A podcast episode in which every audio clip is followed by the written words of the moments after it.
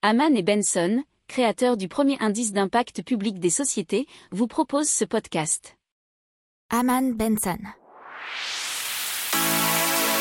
Le journal des stratèges.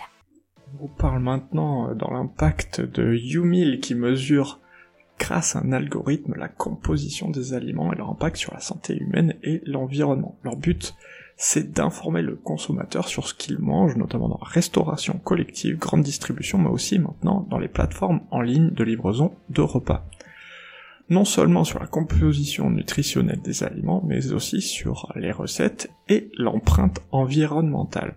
Alors, pour alimenter son algorithme de machine learning, Yumil utilise une dizaine de bases de données à la fois nutritionnelles, notamment Nubel en Belgique, et environnementales comme AgriFootprint.